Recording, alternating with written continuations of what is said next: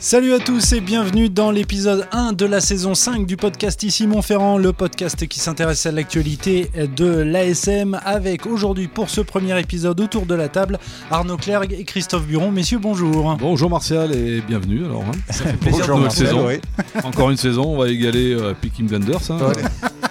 Encore une, Oh, encore une, Monsieur est un spécialiste Et encore- et il a bon goût en plus. encore une saison. Peut-être on, on fera un film, on fera un podcast d'une heure et demie peut-être un jour. C'est ça. Alors il faut préciser que pour cette euh, nouvelle saison, nous avons apporté quelques légères modifications. hein. Dans la première partie du podcast, on évoquera plusieurs thèmes et non plus un seul, comme nous le faisions lors des quatre premières saisons. Les tops et les flops seront toujours là, mais on, demandera désormais à nos consultants de choisir entre un flop et ou un top, mais pas non plus euh, un top et un flop, ça fait beaucoup. Enfin, nous terminerons bien évidemment avec le quiz. Allez, assez parlé, on rentre dans le vif du sujet avec une première euh, question. Messieurs, avez-vous été convaincus par la préparation de l'ASM Clermont? On va rentrer tout de suite dans le vif du sujet. Christophe, est-ce que tu as été convaincu par... Alors- euh, alors, on va parler des deux matchs. hein. Oui, Il y a parce eu que la préparation estivale. mais- La préparation estivale et stage à Tignes et, Oui, et tout à fait. ça, c'est plutôt Arnaud qui peut en parler vu qu'il était. Oui. Euh, sur les deux matchs, euh, bon, euh, y, y il y a des aspects positifs. Après, euh, c'est pas qu'il y a du négatif, mais il, faut, il va falloir élever des curseurs dans certains domaines. Mhm. notamment peut-être euh, l'implication, l'engagement. On a vu face à Bordeaux qui, qui en manquait un petit peu par rapport à une équipe qui était venue vraiment pour euh, pas pour battre Clermont, mais pour gagner son match parce qu'il il s'était fait un peu tordre euh, la semaine d'avant. Donc, euh, mais on sent qu'il y a quand même des, des choses positives qui se Mm. dégagent. Après, de ces deux matchs, c'est le match euh, contre l'UBB qui est le plus le match référence parce qu'on peut pas dire que contre Toulon, Oui, oui, Arnaud, bon, la- te- l'opposition toulonnaise était pas C'est ce que disaient, euh, euh, c'est ce que disaient tous les euh, tous les gars après le match. Ouais. hein, euh, L'opposition qu'a proposé l'UBB était vraiment supérieure à ce qu'ils ont connu la semaine Mm. d'avant à Toulon. En termes de rythme, en termes d'application, en termes d'implication, en termes de précision, oui, l'UBB est vraiment venu faire, je dirais pas quand même un match de top 14, mais euh, comme dit Christophe, ils sont vraiment venus, euh, venus pour gagner. Et, euh, et comme on en discutait tout à l'heure, je pense que oui, Christophe Furios avait très peu goûté la, la défaite à Bayonne et il avait dû remettre les pendules à l'heure pour que, pour que ses joueurs fassent une prestation tout autre sur la pelouse d'Issoire. Et ça s'est ressenti dès les premières minutes et, et en première mi-temps, oui. Donc Ouais. c'est pas inintéressant. Quoi qu'il en soit, c'était pas Oui, inintéressant de sûr. disputer une, euh, une opposition aussi, aussi relevée, aussi intense. Mhm. Christophe? Non, je disais oui, euh, l'indicateur euh, fort, c'est à 14-14, euh, l'UBB a pris les pénalités au pied, Oui. Mhm. qui prouvait bien leur, euh, leur volonté, leur ambition de gagner ce match, plus, que, plus que toute autre chose. Mais alors, tout, tout de même, messieurs, vous dites euh, qu'on a vu de belles choses. Euh, certains Des n'ont choses pas intéressantes. ouais, franchement été rassurés, notamment la première mi-temps elle était inquiétante, notamment les 25-30 La- premières alors- minutes où, où l'ASM est, est archi Alors on peut, on peut dire que ça a été inquiétant, mais on peut dire que défensivement, j'ai trouvé l'ASM plutôt, Oui. plutôt solide. Plutôt en Je- place. Ouais, plutôt en place, Mm. ouais. Mais elle ça a pas, mis, été- les, elle a pas mis les pieds dans le, Ça avait été- bordelais. contre, euh, Ah bah oui. non, là, là, c'est sûr, Ah. mais ça a pu, ils ont pu, C'était de l'attaque défense, comme ils on ont au pu euh, au moins bosser euh, leur, euh, leur animation défensive. Mhm. C'est peut-être fait exprès même. Et euh, De Et, subir pour voir si, je- si on a bien bossé la défense. que, euh, à Toulon, alors moi, là pareil, je n'étais pas là, mais je, pour avoir euh, pour avoir revu le match, euh, oui, il y avait eu quelques soucis défensifs euh, à Toulon. Euh, quel- transpercer ouais. deux fois au centre. oui, je Ouais, crois. ouais. Là, à Bordeaux, contre Bordeaux, j'ai pas vu ça. J'ai vu euh, ouais, une, une équipe bien en place défensivement. Euh, alors certes, euh, le score, euh, c'était un score de 7-0 à la mi-temps. Si, le deux- deuxième essai bordelais, ils sont transpercés, non si Sur le deuxième mi-temps, ouais. Sur le deuxième. Oui, oui, mais je, je parlais de la première mi-temps. où, D'accord, où oui. Clermont Oui, oui, était vraiment dominé et Mhm. vraiment sous pression pendant 30, euh, pendant une bonne demi-heure. Sais pas, j'ai trouvé un Clermont plutôt solide défensivement. Mais alors, euh, messieurs, j'ai envie de faire une autre euh, remarque pour me faire l'avocat du diable. On a vu une équipe de l'ASM euh, gâcher encore pas mal d'occasions dans les, dans les zones de marque. C'est un, c'est un constat qu'on a fait moult fois, puisque voilà, on en est à la cinquième Ah bah, saison de la- clair l'ASM. J'ai l'impression qu'on se répète. C'est clair qu'en en supériorité numérique, euh, 13 contre à un 15, moment, et notamment, Oui, à un moment, 13 notamment à contre 15, contre 13, Ouais, ouais. ah, euh, c'est, euh, ils payent cher, les deux lancers pas droits, la- le coup franc en mêlée, euh, voilà, là, c'est dans, dans les 5 mètres. Quoi, c'est clair que là, ils auraient dû euh, tuer C'est vrai que l'ami BR et Garay, là, ce- sur ses auraient, ils auraient dû euh, tuer le match à ce moment-là, hein, ça c'est, évident. Bah, mais ça reste encore une erreur individuelle. Pas quelque chose de, de collectif. Oui, quelqu'un me faisait la remarque, il me disait que c'était bien la peine de prendre un entraîneur de la touche. un entraîneur de la touche, aussi performant, il peut être le meilleur du Ah monde. bah, bien sûr, Euh, si. Si le lanceur assure pas son si lancer, c'est pas bien exécuté. si euh, c'est pas bien exécuté, enfin, il, euh, apparaît- enfin bon, on, on va espérer que ce soit accidentel, c'est pas trop. Pas trop dans ses habitudes non plus de, de lancer de travers, notre ami euh, mais bon, il faut, faut reconnaître que ces deux lancers ont coûté cher. Quoi. Alors il y a eu la, préparation, ces deux matchs de préparation, donc contre Toulon, victoire 40 à 21 et la défaite euh, face à, Bordeaux, c'était donc euh, vendredi à Issoire euh, 17 à 14. Euh, en lisant euh, les différents papiers euh, publiés dans, la montagne tout au long de cet été, euh, il y, y a quelque chose qui m'a marqué, euh, c'est de voir qu'en fait la volonté, euh, vous allez dire si je me trompe, de John Gibbs, c'était à la limite de faire des entraînements euh, très durs. euh, et aussi durs que que- qu'un match en, en fait pour, pour être un petit peu au point c'était ça Alors, sa, sa volonté euh, Là, pareil, je vais saison laisser la parole à Arnaud, parce qu'il a beaucoup plus assisté. Alors, oui, que moi. vu le- ça tombe bien vous voulez te la laisser la parole C'est quelque chose qui m'a marqué dès la reprise, Ouais. euh, dès la reprise de l'ASM. C'était une période où on était en sous canicule. Oui, en il plus faisait ouais. 40 degrés. Ouais. Hmm. Au Gravenche, il n'y avait pas, il y avait pas un poil d'ombre. ça c'est Et clair euh, j'ai Enfin, j'ai vu un entraînement très intense Mhm. et d'en- d'entrée euh, un Jono Gibbs très impliqué et euh, très très directif et euh, j'ai vraiment ressenti un staff qui voulait hausser le, le curseur au niveau des entraînements ouais. et pareil pareil lors du stage de préparation à Tignes c'était en altitude hein, plus de 2000, euh, 2200 mètres pareil hein, j'ai j'ai vu vraiment des entraînements très intenses et c'est quelque chose qui m'a frappé parce que j'ai trouvé plus d'intensité et plus d'implication euh, du staff que lors de la saison que les dernière. saisons précédentes. Ok. Bien, messieurs, on va terminer là ce, ce premier thème. Je vous propose maintenant de bah, d'évoquer le, le deuxième thème de ce premier podcast de la, la saison. Euh, à propos de Sébastien Bézi, j'ai envie de vous poser la question, messieurs, Sébastien Bézi a-t-il la taille patron? Je dis ça parce que Morgan Parra est donc euh, parti. Les clés du camion euh, Clermontois, on va le dire, sont entre les mains de l'ancien Toulousain qui a posé ses valises, on, on le rappelle, en, en 2020. Euh, Sébastien Bézi qui va attaquer sa troisième saison avec l'ASM euh, a clairement souffert de la concurrence avec Morgan Parra, ça c'est moi qui le dis. Est-ce que vous êtes d'accord à vous de me le dire?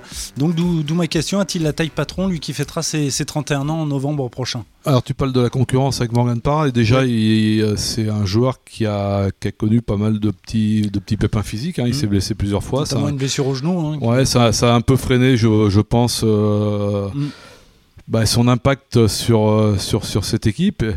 Et ces deux dernières saisons, la SM était quand même, faut le reconnaître, un peu en difficulté sportivement et tout, et, souffrait probablement de, l'absence de leadership sur le terrain, ce que Morgan Parra amène et a amené pendant très longtemps, et sur ces deux dernières saisons en particulier. Et c'est vrai que Sébastien Bazzi a peut-être eu du mal à s'affranchir de ça et de pouvoir vraiment s'imposer et de- d'enchaîner les matchs aussi. Après, bah, c'est voilà, hein, c'est comme tu l'as dit. hein, maintenant, c'est lui qui a les clés de- du camion. Bah, il faut qu'il se mette au volant euh, et starter et voilà quoi. Il Mm. faut, faut y aller. On va, on va, on va pouvoir juger si si si, euh, s'il impose sa- s'il impose son on- ah, j'ai pas de problème enfin j'ai pas de, doute je veux dire sur sa capacité rugbystique hein, il- on connaît Oui, ses oui, oui, bien sûr. mais Non, sur, je parlais sur le, du leadership. sur le sur le leadership eh ben On peut se c'est poser la euh, question. on va le voir hein, sur les premiers matchs comment ça, vient- ça comment va il peut-être- arrive ça va venir en accumulant les matchs et, Mm. et- et, euh, Parce tu que, accumules les matchs, tu accumules de la confiance. Ouais. Et avec la confiance, tu peux peut-être plus, t'es peut-être plus à même de d'être euh, Parce que moi, de j'ai. prendre les clés du camion sur le terrain. Avant d'arriver à Clermont, j'ai le souvenir d'un joueur qui avait fait du bien au Stade Toulousain, euh, donc la saison, si je dis pas de bêtises, 2019, Oui, quand Dupont en était l'absence Mm. d'Antoine Dupont, surtout au début de la saison, il avait été plutôt bon. Mm. Après, les il était matchs, dans enfin, un cocon toulousain qu'il connaissait par cœur. Oui, euh, c'est vrai. Dans un C'est club c'est vrai, connaissait il a par cœur. passé euh, 13 ans, je crois, ou plus. Oui, il a besoin de- probablement de, de prendre des, des- des repères euh, très forts pour, euh, pour pouvoir donner sa pleine mesure. Après, il va y avoir la petite difficulté euh, qu'il n'aurait pas eu si, euh, si n'y a pas eu un changement de demi d'ouverture. C'est-à-dire qu'il faut aussi qu'il apprenne à jouer avec euh, Mm. Anthony Bello, Jules Oui. Pisson. euh, voilà. C'est euh, un défi de plus pour lui. Mm. Mais euh, c'est clairement le, le joueur à suivre sur ce début de saison, oui. Eh bien, eh, bien, eh bien, on le suivra. Je vous propose, messieurs, maintenant de bah, le troisième et dernier thème de ce podcast avant les tops et les flops. Euh, à propos de Damien Penaud, parce qu'on en parle pas mal. Euh, Damien Penaud sera-t-il encore Clermontois euh, la saison prochaine? Les liens internationaux arrivent en, fin de contrat à la fin de cette saison et à lire la presse spécialisée, il y a de grandes chances pour que Damien Penaud fasse, Damien Penaud fasse ses valises en, en, juin prochain. Interrogé à ce propos lors de la présentation de la saison à Paris euh, c'était aujourd'hui, Damien Penaud a déclaré qu'il prendrait sa décision après le tournoi Destination 2023. Euh, clairement, on ne semble pas très optimiste pour ce que Penaud reste. je, vais mettre un bémol d'entrée sur ce qui est déclaré. Euh, non, non, alors là, ça va le, le, pessimisme, le pessimisme pour moi, c'est des effets d'annonce, c'est de la fumée, probablement créée par des gens qui ont intérêt à créer de l'incertitude autour, autour de ce dossier. Le jeu, autre petit, petite précision, c'est vrai qu'apparemment il aurait déclaré aujourd'hui qu'il prendrait sa décision après le tournoi en mars. Mm. J'y crois pas un instant. Hein. Euh, à mon avis, le dossier sera ficelé avant. Hein. D'accord. Euh, je, crois, je pense. Hein. je pense que le club euh, va lui demander et lui aussi, je pense qu'il a déclaré ça aujourd'hui. Oui, c'est euh, tard, mars. C'est euh. très très tard. Non, non. Euh, Parce qu'en cas de départ, il faut que le club il puisse se évidemment, évidemment. Et, trouver, un joueur d'une qualité équivalente. ça Donc, va pas se trouver sous le sabonnage. exactement. Donc tout ça pour dire, et en effet, que moi je partage pas forcément le pessimisme ambiant. D'accord. tout va. ça va dépendre de l'ambition sportive du club. plein de choses. Mais tu es bien d'accord. Enfin, moi, pour, pour, rien vous dire, j'écoutais un. Alors c'était pas un podcast, mais une émission sur sur Twitch. Euh, avec un, journaliste de, du Middle qui disait que pour lui, il y avait 15% de chance que Damien Penaud reste. Euh, c'est les boules de cristal. Et... La SM gagne ses 5 premiers matchs de championnat, commence à rouler un peu sur tout le monde, retrouve un, un standing qui n'était pas le sien ces derniers temps. il suffit qu'on le rassure aussi sur, sur le recrutement après la Coupe du Monde. Sur, le recrutement après la Coupe, et puis qu'ils s'entendent très bien avec, des, avec les joueurs qui sont aussi arrivés. Hein. faut pas oublier que les lignes arrières ont été renouvelées grandement cette année il peut avoir des affinités avec les nouveaux. Enfin bon, il peut se passer plein de choses. Non, c'est pour ça que quand il dit, quand il déclare mon avenir est encore flou, je veux bien le croire. Là où je mets vraiment un gros bémol, c'est quand il, déclare euh, au mois de mars, à mon avis. Moi, je, euh, pense vraiment euh, quand il dit que ça va dépendre de l'ambition sportive de l'ASM, je pense vraiment que c'est quelque chose qui est très important pour lui. Il a appris à gagner avec les Bleus. Et je pense que mm. c'est un joueur maintenant qui a soif de titre, qui a soif. Euh, si l'ASM retrouve. il a pris à gagner.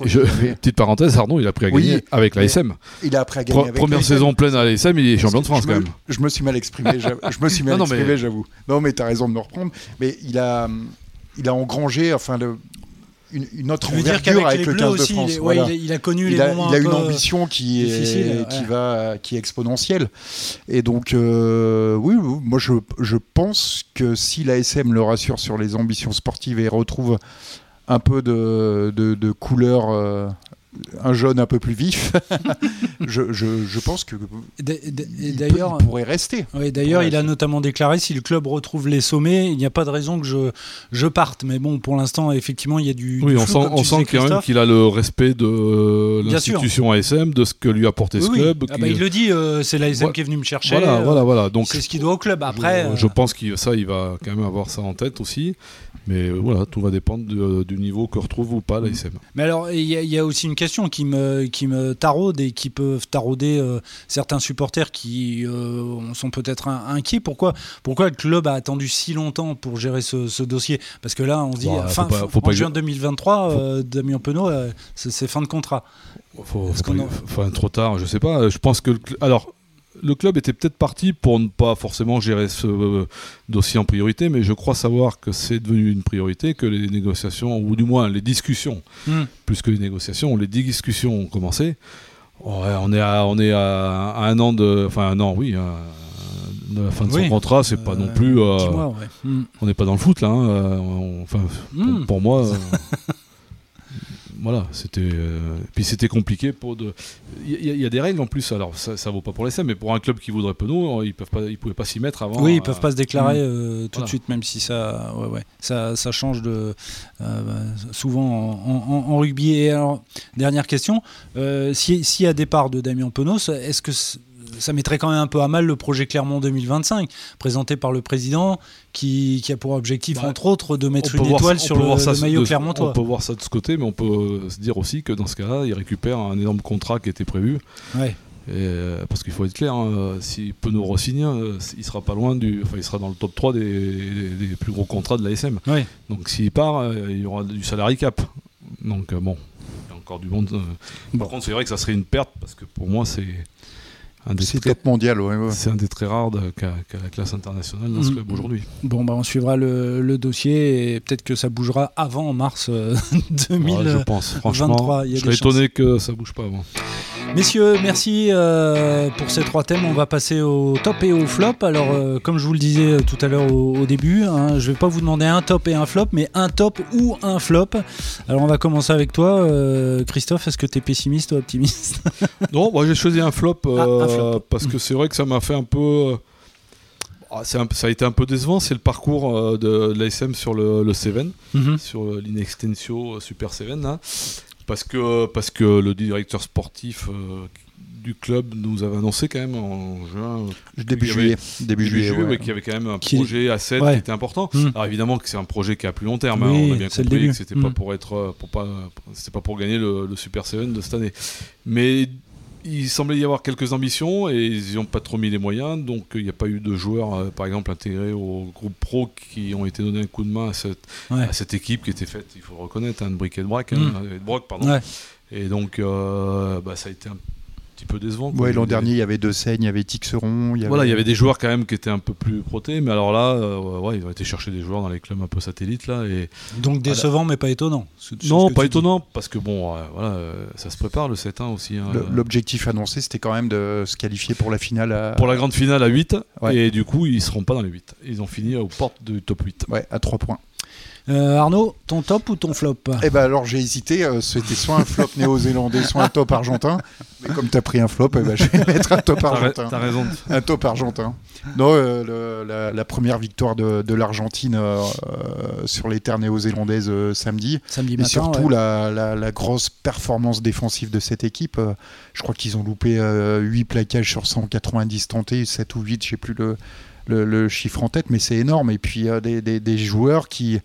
Une équipe, une sélection qui... euh, c'est Michael Cheka là, qui a repris la sélection Mm. en, en mars 2022. Euh, on- ils avaient déjà battu l'Australie assez largement le, le match précédent du, euh, lors du championship. On sent une équipe qui, qui revient un peu dans le, le concert international, ce qui n'était pas le cas depuis 2-3 saisons. Et j'ai envie aussi de souligner la performance de Lavanini qui, Oui. qui, qui montre qu'il peut être un deuxième ouais. ligne euh, dans- de classe internationale aussi. Mhm. Et moi j'ajouterais juste euh, donc euh, moi un flop hein, du coup c'est les, les, les All Blacks parce que c'est vrai que j'ai regardé les alors les j'ai regardé les deux matchs contre l'Afrique du Sud et celui contre l'Argentine c'est vrai que les All Blacks euh, enfin ça faisait longtemps que je les avais pas vus on les on les reconnaît plus quoi Euh, on dit que On ne les Si- avait jamais vus vus si- comme s'il y, ça. a une- s'il y a une presque. nouvelle défaite a priori Ian Foster qui est donc Je l'entraîneur pense des que All Josh euh, n'a jamais été aussi près Voilà, du poste de sélectionneur. Et ça sera pas une bonne nouvelle pour le a- 2023 voilà, parce que il y a un les certain sous voilà. le- avec Joe Schmidt. J'allais dire, euh, vu la tronche des All Blacks, c'est bien pour la- le 15 de France pour la Coupe du Monde 2023, mais bon, ils ont encore un peu le temps. Il y a, hein, encore, de- il y a, il y a plus d'un an. hein. Ouais, ils ont- rester- ils ont le temps de se- remettre euh, euh, d'équerre. Euh, messieurs, euh, merci pour ces tops et ces flops. On va passer donc au quiz parce qu'on garde quand même les bonnes habitudes. Alors, je vous ai préparé plusieurs petits jeux. On va commencer avec le jeu du bouclier.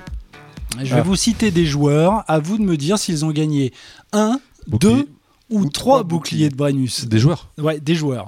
Alors le premier nom que je vous propose, c'est Xavier Garbajosa, qui est donc le nouvel entraîneur Euh, trois. du Loup. Trois. Ouais, trois, ouais. 3, tout à fait, messieurs. 1997, 1999 Et 2001. et 2001, exact. Même si, euh, non, je crois que c'est un autre joueur qui n'était pas, qui était pas euh, sur la feuille de match euh, pour la finale. Deuxième proposition. Euh, on reste toujours à Toulouse avec Yohan Huget. Combien de boucliers pour ce monsieur? Deux. UG. Deux. UG 11, 12, euh, 19, 3. 3. 3 en 2008, Oui. 2019 et 2021. Euh, 2021, je- 2021, 2021. je- ouais, je crois qu'il était, Ouais, il 2000. était blessé, il était pas blessé en 2021 ou c'est en, ou c'est non, c'est en 2008 qu'il est pas, qu'il joue pas la finale, mais il était dans le groupe. Ah bah, euh, 2000. Non, alors oui, euh, quand on parle de. alors, il y a vainqueur et vainqueur. euh, Oui. 2021, il se blesse au talon de- au tendon. oui, de la oui, cheville. Oui, oui, c'est ça, je crois. Ouais. Ouais. Qu'est-ce qu'on appelle un vainqueur du bouclier? Est-ce qu'il faut avoir fait la finale? Est-ce qu'il faut être dans le Ah, groupe? Ou est-ce qu'on est dans le club non, euh, on qui a est dans le remporté groupe, le. C'est comme voilà, c'est comme D'accord. c'est c'est c'est comme l'équipe de France de foot. Il y a certains champions du monde, on s'en souvient pas, et pourtant ils sont champions du monde. Ils n'ont pas joué. est le d'accord. milieu. Enfin, hein, on est d'accord. Euh, la troisième et dernière proposition pour ce jeu du bouclier, euh, Jonathan Danty. Combien de boucliers Un, Un. deux ou trois Un. Arnaud, tu dis. Tu, tu- tu- Euh, je dirais un avec le stade français. En 2015. avec le Stade français Ouais. exact en 2015, messieurs. Vous êtes trop forts, mais ça ne m'étonne pas. Je vous propose maintenant de jouer au jeu de l'entraîneur. Alors, je, vais, je vous donne trois indices et à vous de découvrir le nom d'un entraîneur de rugby. Alors, le, le premier, bon, euh, facile pour la, pour la première, hein, si je vous dis Clermont, équipe nationale d'Écosse et Montpellier. Ouais, c'est quoi Bernd Cotter. Je sais, je sais, je devrais avoir honte, Christophe. C'est vrai. On Verne avait la question sur C'est- TF1 ou France 2 lors des matchs. euh, Vous pouvez appeler le 339 12. C'est ça. Sauf que là, on gagne rien. Bon alors une, une deuxième peut-être moins facile. Euh, si je vous dis Aurillac, Colomiers et Castres. David Carrère. Euh, Davidson. Non. non. Ah, Euh. je dis Aurillac, Colomiers et Non, Castres. Euh, Broncan. Ouais, tout Ah, à j'ai fait. confondu Pierre-Henri les deux. Broncan, on est d'accord. Broncan. Ah, J'ai confondu les En deux. plus, oui, oui, non, Ouais, ouais. Broncan. Allez oui. messieurs, pour terminer ce, ce premier podcast de la saison 5, je vous propose le jeu du champion. Alors, écoutez bien, je vais vous donner trois indices qui doivent vous permettre de trouver une année. Ok? Donc, lorsque vous avez trouvé la bonne année, Il faut dire le champion. vous devez me citer, ouais, tu vous me citez l'équipe qui a été sacrée championne de France cette année-là, championne de France de rugby, bien Donc, c'est des indices pour trouver l'année. Voilà. Et l'année te permet de trouver. le- D'accord. Donc, cette année-là, le prix... ne- 62. Je me doutais qu'il y aurait du Claude François dans cette émission. Cette année-là, le prix Nobel de la paix est attribué au Haut Commissariat des Nations Unies pour les réfugiés. La Grèce rejoint la communauté européenne. Et, là, et en France, la gauche accède au pouvoir. Alors, 80. Pour la première fois ou Oui, euh, pour la première fois. Donc, grâce à donc on parle de Mitterrand. 80, 81. 81. Donc Béziers. Et voilà, donc en 81, c'est Béziers qui est sacré champion de France, en battant en finale. Alors, là, 81, je dis couvert. Euh, Ah, N'allez pas cher, enfin pas Stade Toulousain, euh, Tarbes. ni Paris, non. Non.